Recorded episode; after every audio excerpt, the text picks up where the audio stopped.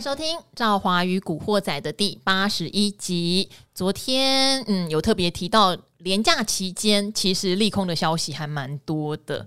呃，当然在节目中也陆续提到，今年的投资啊，要很注意、很注意几件事嘛。当然，第一开始是战争的因素，也比想象中干扰好像是大的。然后再来，不要忘记战争之后就是面临到升息，而且联准会已经态度摆得非常明确了哈。我们不要把眼睛闭起来，他已经态度非常明确，要加速。缩表升息，然后呢？那当然，第三点就是赵华也常常会提醒大家，产业景气在今年第二季之后会有一个很分明的状况哦。有人会持续的成长，但是那个是少数产业，大部分的产业都会面临去年是他们历史上最好的一年，今年的机器又高，终端的需求又低，哈，这些事情都在慢慢的浮现中。可是呢，台股很烦。其实台股它今天跌到一个价位，叫做一七一七八，这个数字是什么呢？这个数字是三月七号那天的收盘价哦。那一天就是俄罗斯被说，哎，你不能哈参加这个 SWIFT 平台了，你被踢出去了，我们要断你的金流的那一天哦。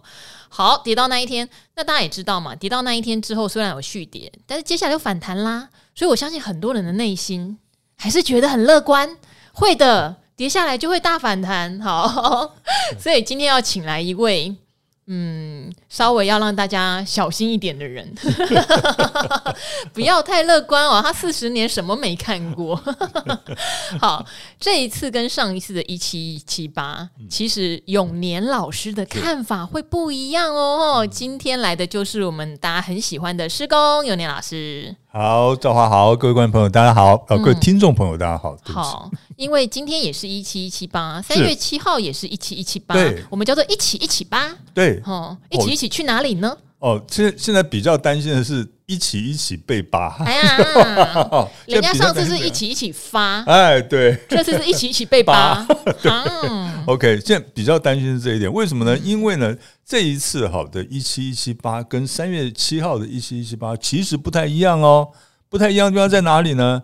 那一在三月七号那一天的一七一七八还有小数点是点六九哦，那今天的小数点是多少呢？点六三，所以它差了百分之零点小数点零点零六。天呐！等一下，等等等等等等等，您老人家会不会很孤摸？对，你到底为什么要在这么细微的事情上面做文章？我跟你讲，这样子会不会网友和那个听众觉得会觉得很烦，对不对？哈，道听途说，乱讲一通，会不会有这个问题？哦，没有哦。嗯，我跟你讲哈，因为其实呢，有相同的，不管是收盘指数啦，或者是开盘指数，或者是最高点、最低点，这个事情不是第一次发生。嗯，我在股市里面这么多年哈，大概。没有碰过二十次，至少也有十几次了。嗯，那所以呢，后来我得到一个心得，就是什么心得？后面这个出现的这个数字，它的小数点如果是高于前一次出现的这个小数点的话，那么呢，它是一个强势的盘哦。嗯，那可是呢，反过来讲，如果呢后面出现的，就像今天出现这个一七七八，它是点六三，它的这个小数点呢是比前一次三月七号的小数点要来的小的话。那么，呃，后市是比较弱势的。哦，我我觉得有点小麻烦，是上一次担心的是俄罗斯被制裁之后，全球的一个金流，包括还有他自己原物料的输出，是会受到很大的打击嘛？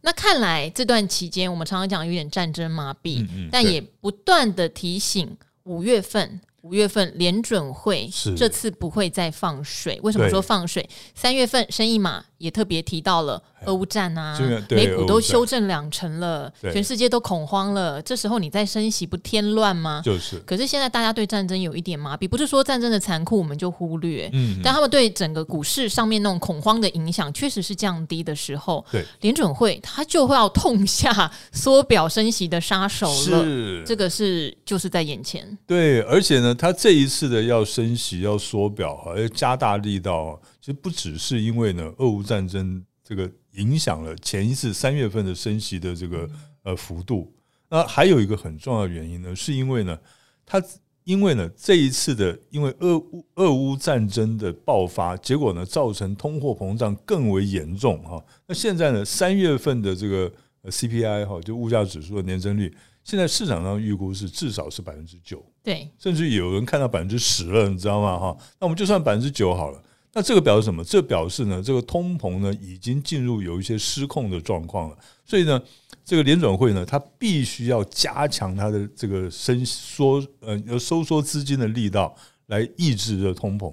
哦，那所以呃，可是我们都知道了，因为你要用缩收缩资金的方式去压抑通膨的话，那不管成不成功，到最后，那么首当其冲啊，会会受害的是什么？股市。还有经济景气是一定会受害的，那所以呢，大家就先跑先赢。好，因为我们呃在达人秀节目，其实之前也觉得通膨啊，不至于到年底都还在通膨。是，其实有觉得高峰可能是在四月、五月，可能五月会见顶这样。之前也是做这样的预测。是，但是在这个之前，所谓的见顶之前，联准会他现在态度哦很明确。对，之前你会觉得鹰派鸽派还在有点纠缠。对，虽然鲍尔讲的是偏鹰嘛，那时候本来说三月就要升两嘛。是，可是，一看到战争已经让股市下跌，大家难免都有点。觉得不要在这个时候出手，但昨天的联准会三月的那个利率的会议。就讲的实在是很明白，我们就不用再装了，也不用再骗自己说联准会会放过大家了，就是要说，不然如果有一天通膨，不要说四五月到顶了，在到顶前如果出现一些失控的乱象，这个就很难收拾哦。有时候就是这样，你你你生病吼快要治好的时候，你就只好加把劲把药吃下去，抗生素为什么不能停？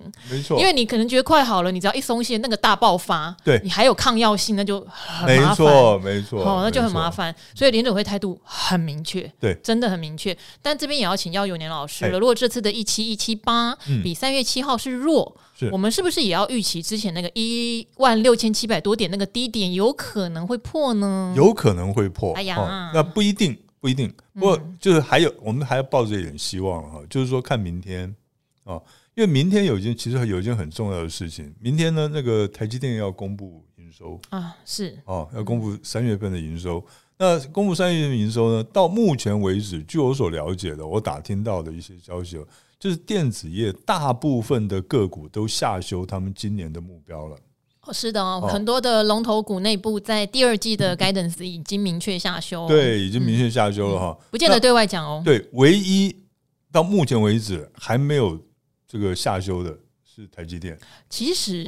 嗯，其实金圆双雄应该都没有，应该都没有，对，因为他们的单比较明确，对，只是展望下半年，台积电还是相对比较有把握，对，比较比较强势一些哈。那所以在这种情况之下，那我是觉得说，嗯，整个大盘啦，如果说整个大盘如果说再继续往下走的话，那么所以明天有可能会见到低点。嗯，就是短线的低点是。那等到呢，明天这个明天下午，呃，台积电把它这个三月份营收公布的话，嗯，那公布了以后呢，那到下礼拜一呢，刚好又是一个时间转折点哈，所以呃，慢的话，下礼拜一见底。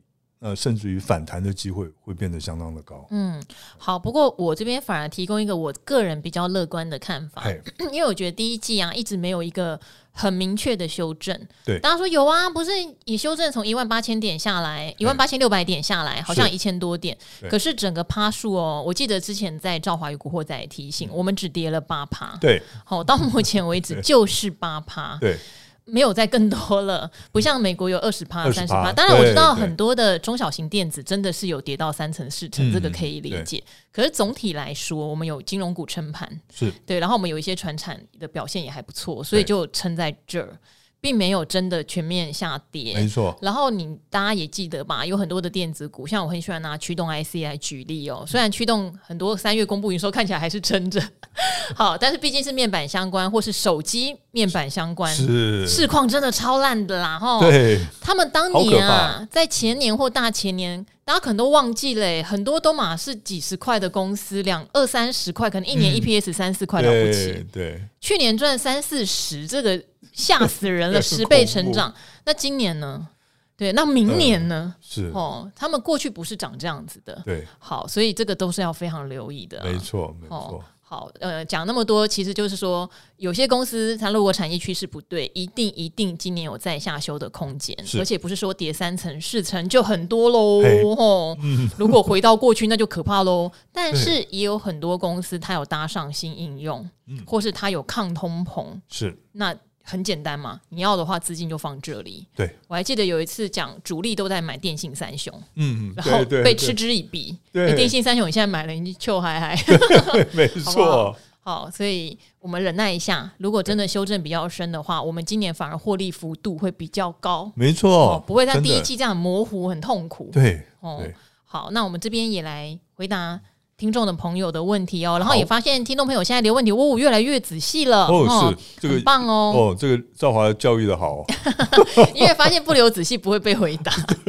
好，那这一位刚好跟今天的形态有点关系哦，嗯、虽然你说你是新手，他问我们台股是不是一个头肩顶的 M 头，嗯、哦，他叫做云彩。霞雾哇，很很复古的名字哦。哦哦他说：“亲爱的赵华，我是三个月的股市新手，哎，哎，所以他已经知道头肩顶 M 头耶。哦，是啊。好，因为呢，他是理财达人秀的付费会员，他有上我们的里面很多的教学课。好，然后也有学了朱老师哦，技术分析，尝到一点股票带来的喜悦。但是最近股市让我陷入了危机感。那另外，他有看蔡森老师，以前蔡森老师在我们这边也有开专栏教学，但是后。因为蔡老师他有自己的付费内容，啊、所以他就离开我们了。蔡生，好，他想问，现在是不是台股的 M 形态？他说三月八号以跌幅满足第一段，好，三月八号就是刚刚讲的一万六千七百多点的那一个低点哦。那这次台股的反弹是不成功。会不会有第二段的跌幅？好，我是新手，对我的分析其实是没有自信的，所以才希望能为他解惑。我觉得你分析的还蛮好诶，就是好。然后另外你想问的是一三零八的雅聚，因为那时候是三月一号，股价三十七点五哦，站上所有均线了，所以呢从技术面上买入。三月三号也有到四十点四五，其实赚钱的，但他有事耽误了，就急跌了。那去研究基本面是 OK 的，所以他在三月八号的低点。摊平好，这边的话你可能就要留意了，因为这常常是赵华讲的，你是按照技术线型进场，其实你就是按照技术线型出场，因为你现在变成技术线型进场后跌破，你反而去看基本面，这个还蛮常见的，还蛮常见的，所以再提醒一下，这样是有点不太 OK 的状态哦。嗯、好，而且又摊平，然后结果呢，认为它会冲出这个盘整区，值利率又高哈。那现在三月二十二号有一个三九点二也没有卖出，就报到现在了。他说，到底现在应该是有赚就跑，还是相信未来趋势？好，那因为刚好好奇怪，有另外一个人也问雅聚，嗯、我就一起念喽哈，叫盖瑞比，你叫做割过的韭菜，你已经留两次，我看到。好，感谢股感谢股市的雅典娜，美丽又有智慧的赵华哦，开了超优质五星好节目，好，让我们这个身为股海的韭菜们有机会学游泳哦。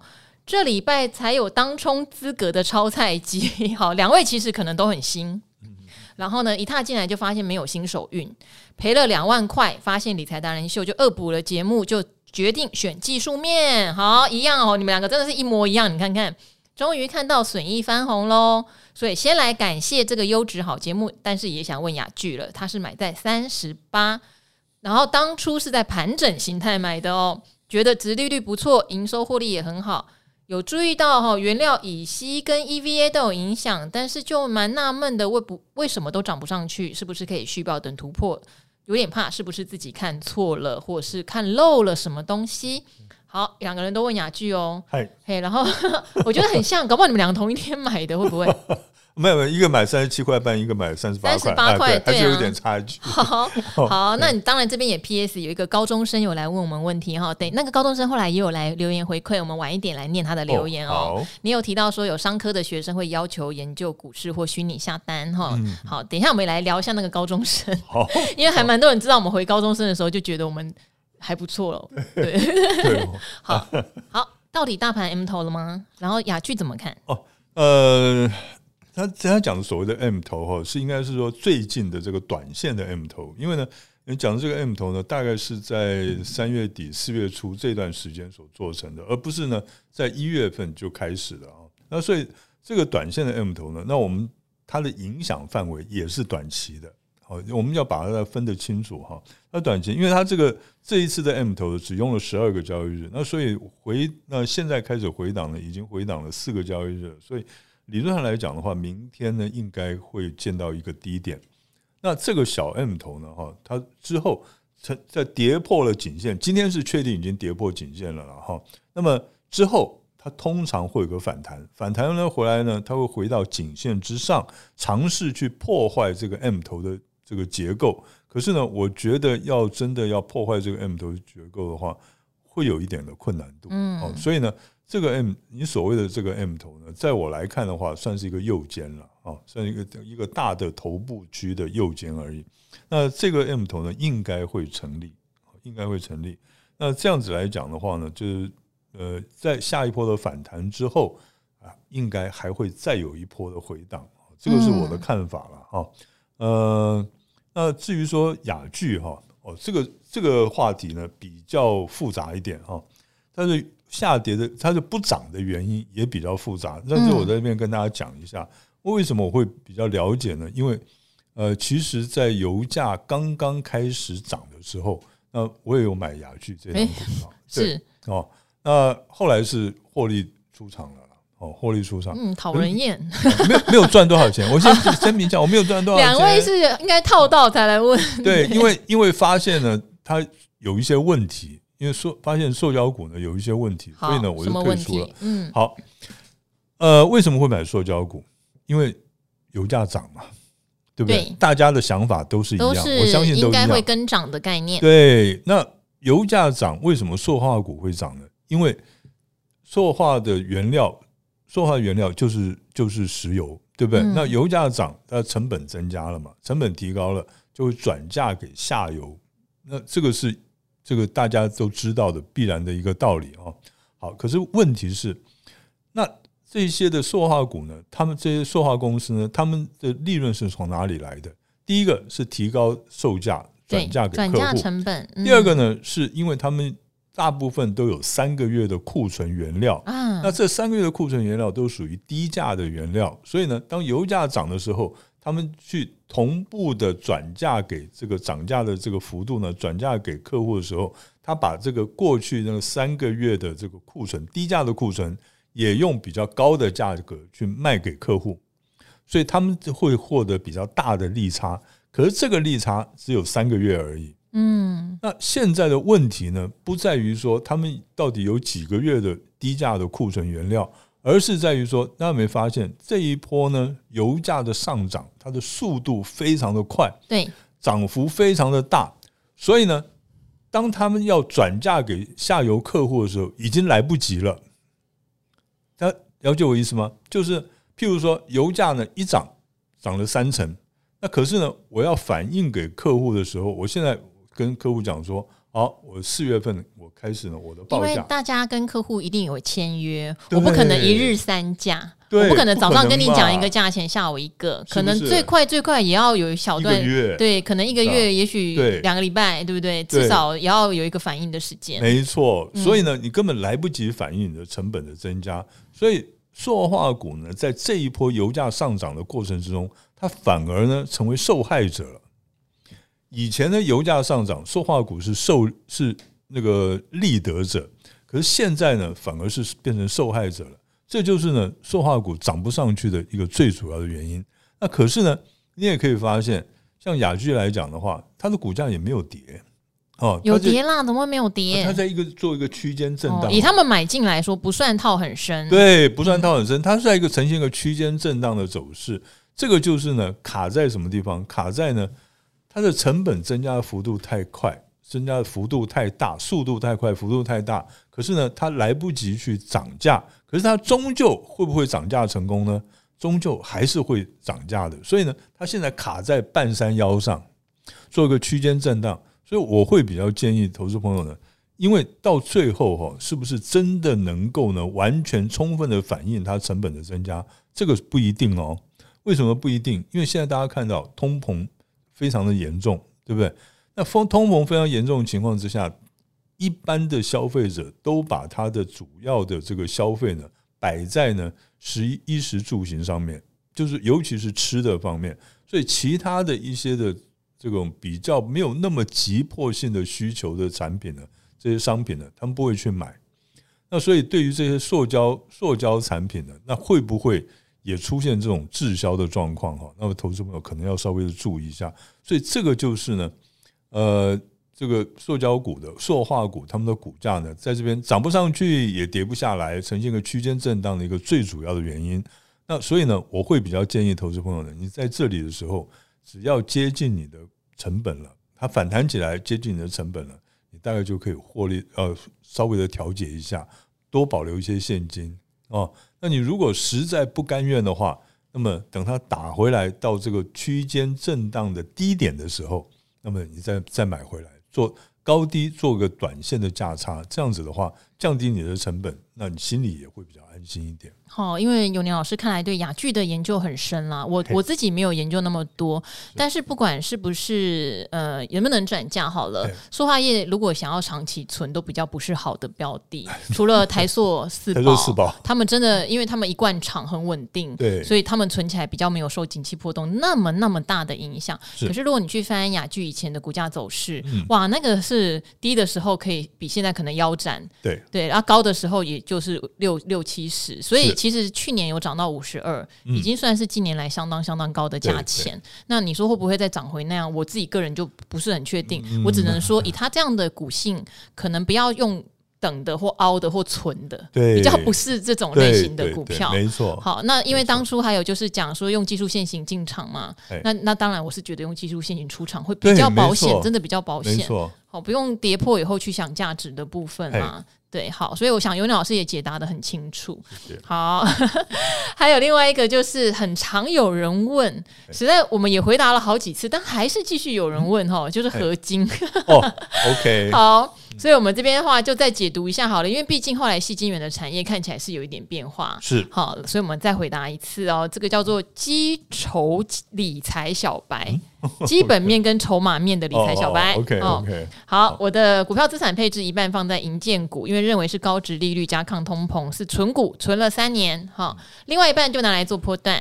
看到晶圆代工不断扩长，所以放在更上游的细晶圆。台盛科、环球晶股价都有点高，就选了合金。合金有六八十二寸的细晶圆，而且有轻餐和重餐，有别于一般消费性电子，也有用在车用。还有就是，当然股价相对低这样子，加上运营收是成长的，有买一些均价六八。呃，他说产业前景应该万里无云，怎么都没有涨上去？投信就开始结账呢？投信砍了一半的持股啦。他说：“我的想法跟挑选合金投资是适当的吗？有没有什么建议可以给我呢？”好，我们那时候也是觉得它不错，对。可是就是整个矽晶圆族群现在就是有点对 对。OK，好，其实真的是这个样子哈。其实其实合金为什么会跌成这样子？你去看那个环球金跟中美金，对。可是环球金有它虽小的事情啊。对啊，哦，那虽然是有虽小的事情，可是问题是。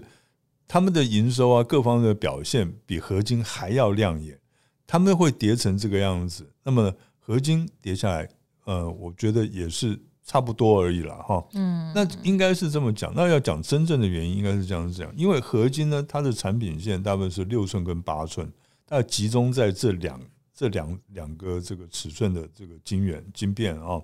那么六寸八跟八寸呢，它的使用的。的终端使用的这些的产品呢，大部分都属于消费性电子，像是汽车啊，哦，或是其他一些消费性电子产品。那可是呢，我今我发现哦，今天这个投资朋友在问的这个问题哦，都跟一个一件事情有关系。嗯，通膨哦，因为通膨，我们再次跟大家讲，因为通膨呢，大家能够使用的钱，就是你，譬如说你一个月赚了薪水五万块。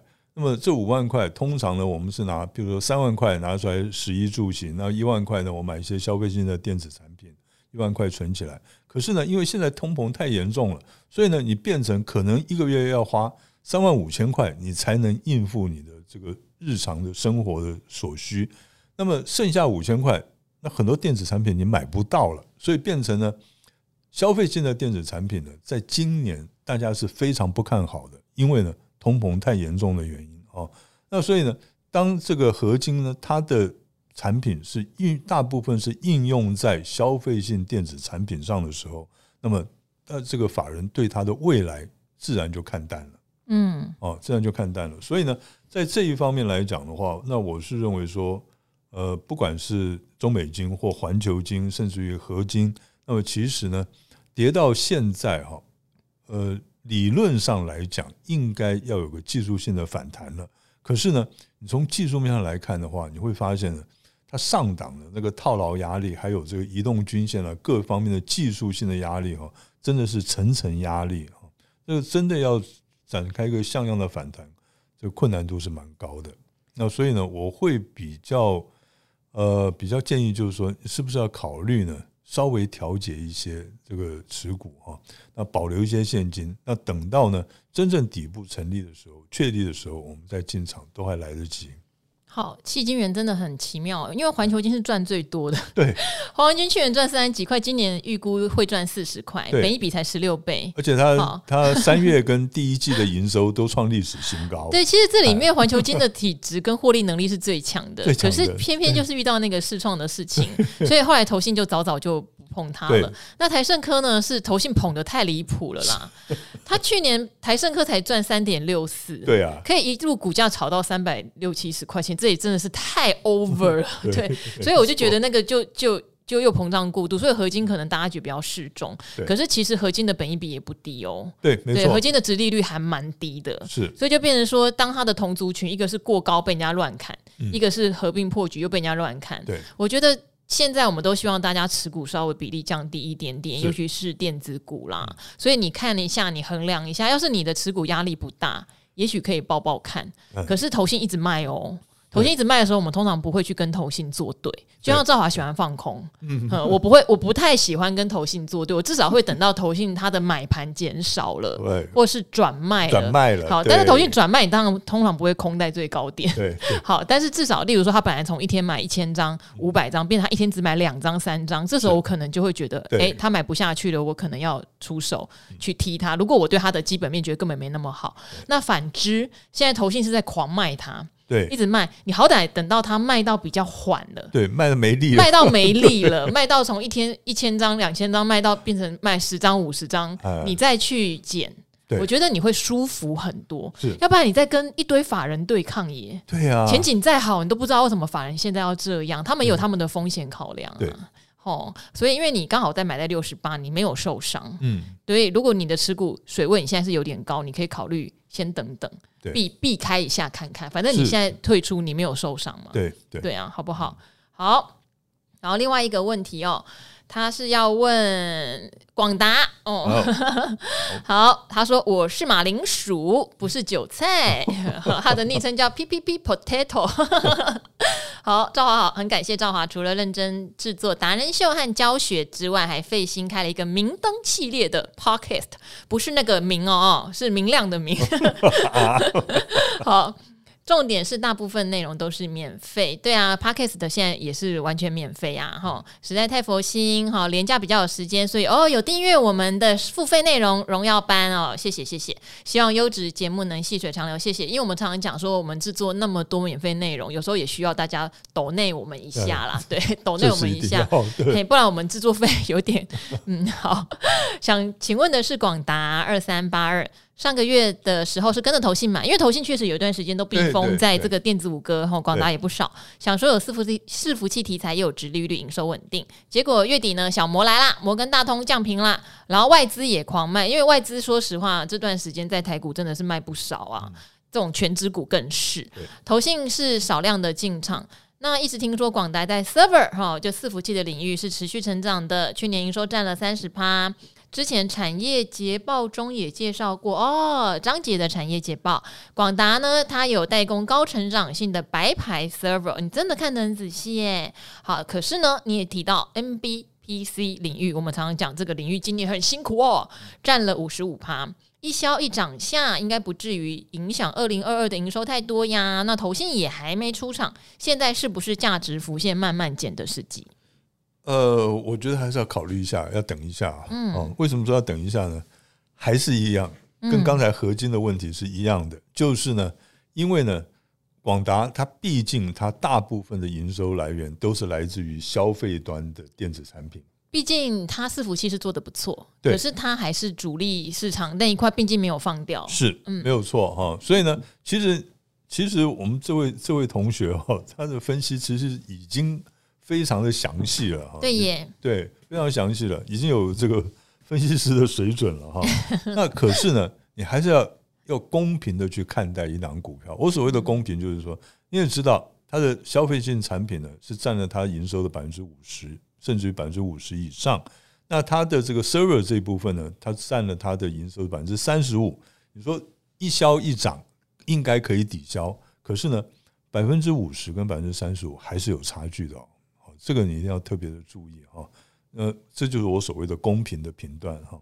那么呃，而且呢，server 是看好没有错，可是呢，server 看好，我们是认为说它真正要发挥，要有爆炸性的成长。最快也要到今年的第四季才开始，那可是消费性电子产品的往下往下走呢，是现在已经是现在进行式了。所以呢，对于它的这个对于广达的股价的伤害是立刻立刻就会发生的事情。而且还有个重点，我们看到投信是一直站在买方的，可是呢，你有没有发现到外资呢已经连十六卖了？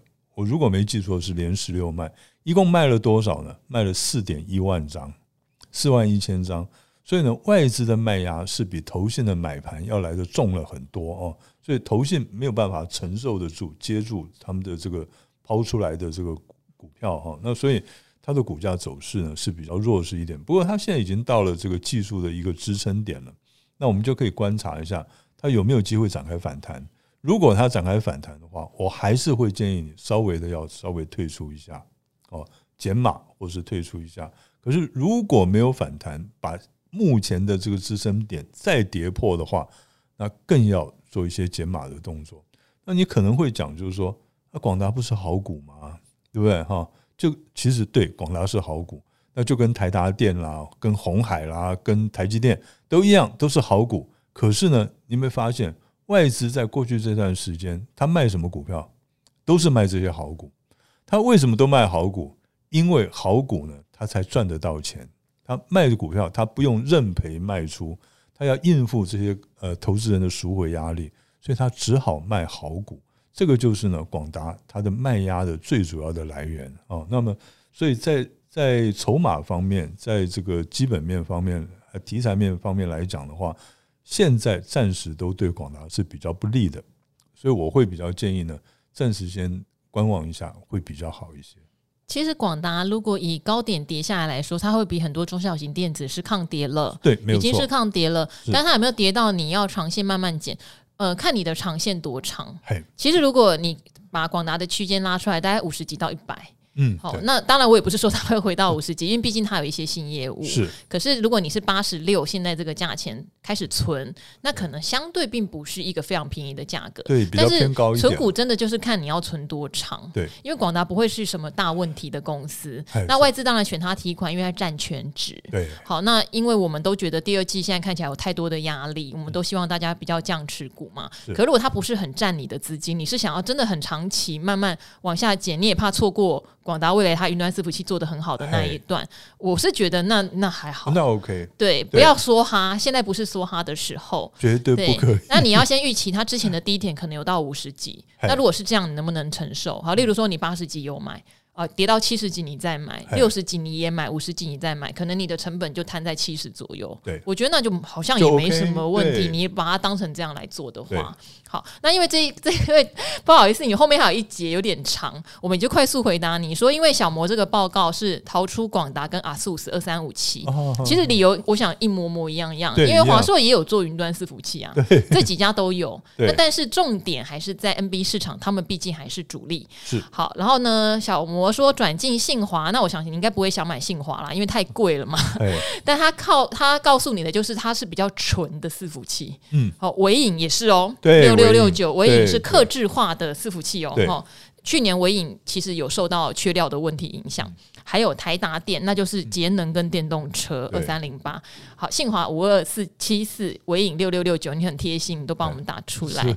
好，那这个建议我们怎么看？像台达电的主力不是 server，而是电动车嘛？哈，不定期不定额奈米资投入，不错啊。哦，达人也说今年是车电的年，是不是要调高对台达电的投资比重，还是继续慢慢减广达？呃，我觉得可以稍微这个台达电稍微多一些，因为它毕竟它的这个专长的项目哈，它是包括两个，今年呢大概是最夯的这个这个产业，第一个是电动车，第二个是这个 server，那所以呢，它会比我我认为啦，在基本面上来讲的话，它会比广大要好。有前景性，对不对？对，因为信华太贵了啦，三千块。嗯，我我我大概是真的，我自己个人觉得压力大。文影不错，哎、呃，对，没有错，文影不管在技术面或基本面上都不错哈。当然单价也有点高了，那就看你的资金。对，因为纬颖小小那时候让我比较毛的是，他大概在八九百的时候，他内部大股东有卖掉 蛮多股票的，但后来他有在破千元，最近又回档。对，纬颖的人都蛮多人来念台大 EMBA，所以问得到，还不错。去年就是缺料，但是今明年、明后年他们是看的都是伺服器应用持续是扩大的，要解决的就是缺料的问题。对，因为他们有点克制化的成分，所以他们的量有时候是少样。呃，少少量多样，这样拿料很困难。对，好，所以他们去年这个困扰比较大。达电哈，诶，内部有消息哈，就是有跟赵华分享说，三四月确实都会受到昆山和上海封城的影响，可能各自会有五趴到六趴的营收会掉，所以他们也建议，如果三月营收或四月营收结出来，状况是有掉，股价有回到两百四以下。内部认为相当值得投资，嘿，好不好？这个是就是我自己在产业界听到 听到的消息，但是就是。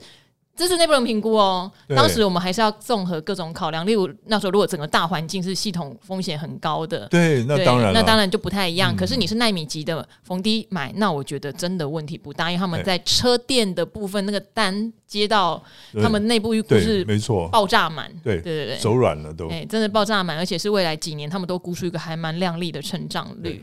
好，提供给您做参考。好，那因为刚刚我们有提到高中生。有来给我们回馈哦，我们这边也讲一下哈。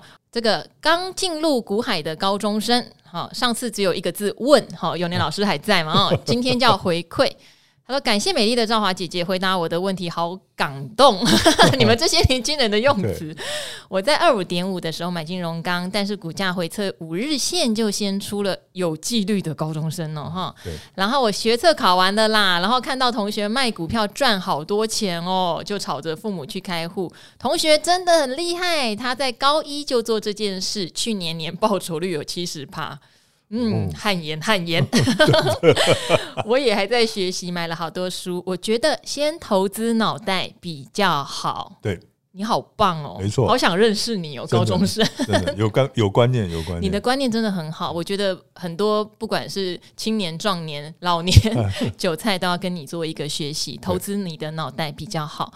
下次问问题会写清楚哦，谢谢赵华姐姐，你已经很棒了，真的，真的 好。然后所以呢，有人听到这个高中生，也有人跟我们回馈哦，这一位也是我们的常客，叫做补教界十八岁的 Young Girl，阿格丽的最爱，嗨，赵华十。八岁的我又来了，这次不叫姐，叫赵华。